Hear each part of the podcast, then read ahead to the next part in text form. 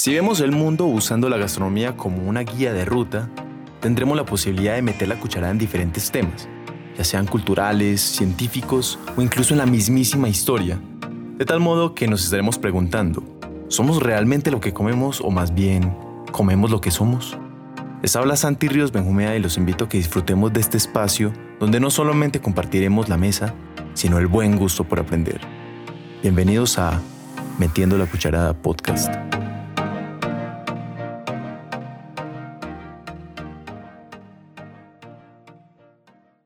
Hoy hablaremos sobre uno de los platos más populares en Sudamérica, pero especialmente en Perú, porque ellos han mostrado una apropiación tan impresionante por este plato que realmente lo han hecho suyo. Tanto que una gran parte de las personas cuando se les pregunta por la cocina peruana piensan automáticamente en este plato. Y como imagino que ustedes ya saben de qué estoy hablando, no demos más vueltas.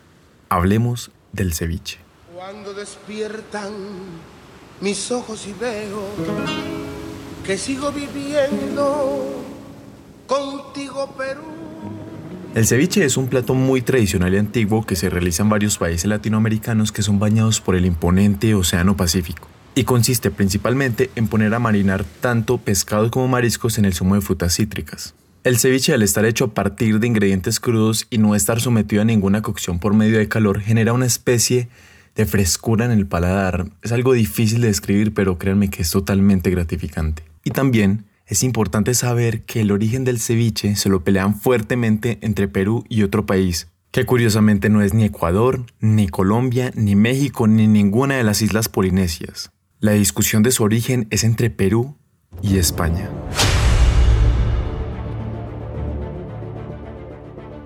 Los peruanos refutan que el ceviche lo habrían creado los moche, una civilización bastante antigua que se ubicaba en las costas peruanas. Se cree que esta cultura que floreció entre los siglos I y II marinaba el pescado crudo en un jugo fermentado de curuba.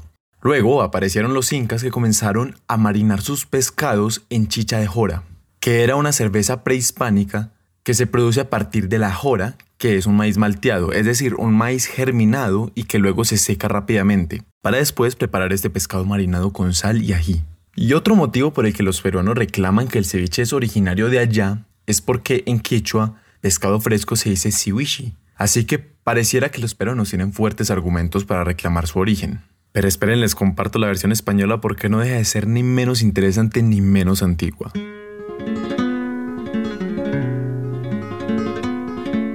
Así como en Perú aparecían los moche en los primeros siglos después de Cristo, que marinaban sus pescados en jugo de curuba fermentado, en Europa, uno de los primeros hombres en recopilar una buena cantidad de recetas de la antigua Roma llamado Apicio registraría en esta misma época una práctica de conservación que describiría de la siguiente manera. Para que el pescado frito dure más, en cuanto se fríe y se saca de la sartén, se vierte encima vinagre muy caliente. Esta práctica de conservación dirían los españoles que la habrían llevado hasta América durante la colonización. Y así como los peruanos argumentan que la etimología de ceviche viene del quichua siwishi, los españoles refutan que el origen de la palabra ceviche proviene del vocablo árabe iskebesh, que fue adaptado por los españoles como escabeche. Esta técnica del escabeche, que es la que nos describía Apicio anteriormente, ya no es solo una manera de conservación de alimentos, sino que es utilizada en las cocinas de vanguardia como una técnica de preparación para sus platos. Por este motivo, los españoles nos dicen que el ceviche fue una herencia del escabeche en América. Entonces, ¿el ceviche es de España o es de Perú? Yo no estoy seguro, pero para cerrar esta discusión, me voy a atrever groseramente a sacar una conclusión. Me van a perdonar los que no estén de acuerdo, pero esto es lo que yo pienso. El escabeche es mediterráneo y el ceviche suramericano. Punto. A ver, a ver, me explico para no generar malentendidos. Me refiero a que, primero, esta es una discusión innecesaria que no va a llegar a nada. Y segundo, tenemos que entender que es completamente posible que ambas técnicas se hayan creado en épocas muy similares de manera casi simultánea. Créanme que en la historia es muy común encontrarse con casos así. Así que mejor pasemos a otra pregunta. ¿El limón cocina el pescado? Este pensamiento es más común de lo que uno se imagina. De hecho, he escuchado a varios cocineros y chefs referirse al ceviche como un método de cocción. Así que vamos directo a la yugular. No, el ceviche no es un método de cocción. El ceviche es un marinado y este transforma el pescado de tal manera que pareciera que se cocinara. Pero lo que sucede realmente es una desnaturalización, que se refiere a un cambio en la estructura de las proteínas, las cuales hacen que el pescado tome su color blanco y esa textura firme y tierna, lo cual hace parecer que esté cocido, pero realmente no lo está. Y para que esta desnaturalización de las proteínas suceda, es bueno marinar los pescados o los mariscos en líquidos con un pH inferior al 4.8. Lo que significa que no solo puede hacerse ceviche con limón, que tiene un pH de aproximadamente 2.5, sino que también se puede hacer con lulo, que tiene un pH de 3.6, o con maracuyá, que tiene un pH de aproximadamente 3, o como lo hacían los moche, con curuba o con gulupa, que tienen un pH entre un 3 y un 3.7. Como pueden ver, hay muchísimos sabores nuevos por descubrir, así que esto va en la creatividad de cada uno. Y ahora nos llega otra pregunta. ¿Es seguro comer el ceviche, ya que sabemos que el marinado no es una cocción? En realidad, sí es seguro comerlo, pero debemos entender que todo pescado fresco crudo tiene el riesgo de contener microbios y parásitos que nos pueden intoxicar o generar infecciones. Así que procuremos al máximo consumir pescado muy fresco y que sea de la mejor calidad. Por favor, no coman ceviches en cualquier lugar. Intenten comer en restaurantes o establecimientos caracterizados por su excelente manipulación de alimentos y que estén seguros de que compran pescados y mariscos frescos de la mejor calidad del mercado. Recuerden que el hecho de que aún no nos haya pasado nada comiendo ceviche no nos libra de una posible intoxicación. Así que aunque sí es seguro comer ceviche, incluso es seguro comer pescado crudo, no podemos bajar la guardia en ningún momento. Y ya que hemos hablado tanto del ceviche, hablemos de otros dos platos muy similares en otras partes del mundo. Uno es el aguachile en México, un plato muy popular en los estados de Sinaloa, Sonora, Baja California y Jalisco.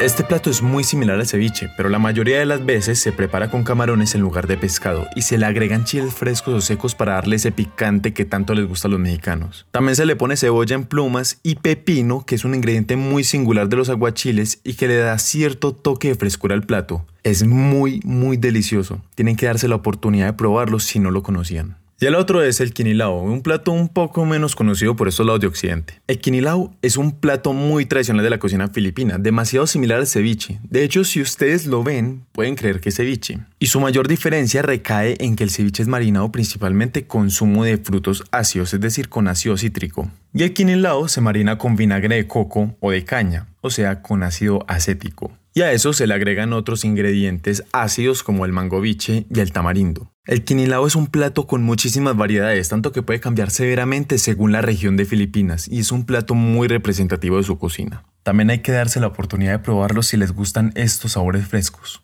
Entonces, hoy aprendimos qué es el ceviche y sobre esa disputa que existe entre Perú y España por su origen. También aprendimos que el limón no cocina el pescado, sino que desnaturaliza y coagula sus proteínas a través de la acidez. Tampoco podemos olvidar que el ceviche puede ser seguro al momento de comerlo, pero no podemos descuidarnos en ningún momento. Y finalmente conocimos el aguachile y el quinilao, que son platos de otras partes del mundo con características muy similares a las del ceviche y que deberíamos probar cuando tengamos la oportunidad. Y antes de despedirme como ñapa, les voy a contar qué es la leche de tigre, ya que muchos la han escuchado mencionar y no saben qué es. La leche de tigre es el líquido que queda en el recipiente donde se hizo el ceviche, sino que ha tomado una popularidad tan grande que hoy en día se utiliza como condimento. Y de hecho es muy común que se prepare como una receta y no como un resultado de un ceviche ya listo. Por este motivo, créanme que recetas de leche de tigre pueden haber tantas como familias en Perú. Y ya por último, imagino que se estarán preguntando, ¿de? ¿Y por qué se le dice leche de tigre? Pues porque ellos están ferozmente convencidos de que es un afrodisíaco y lo relacionan con la fuerza y la vigorosidad del tigre. Muchas gracias por haberme acompañado en este episodio de Metiendo la Cucharada. Me pueden seguir y escribir al Instagram de arroba santirriosb y no se olviden de suscribirse al podcast para que estén actualizados de cuando se sube un nuevo episodio. Les recuerdo que les ha hablado Santi Ríos Benjumea y los espero en un próximo espacio donde estaremos metiendo la cucharada. Hasta pronto.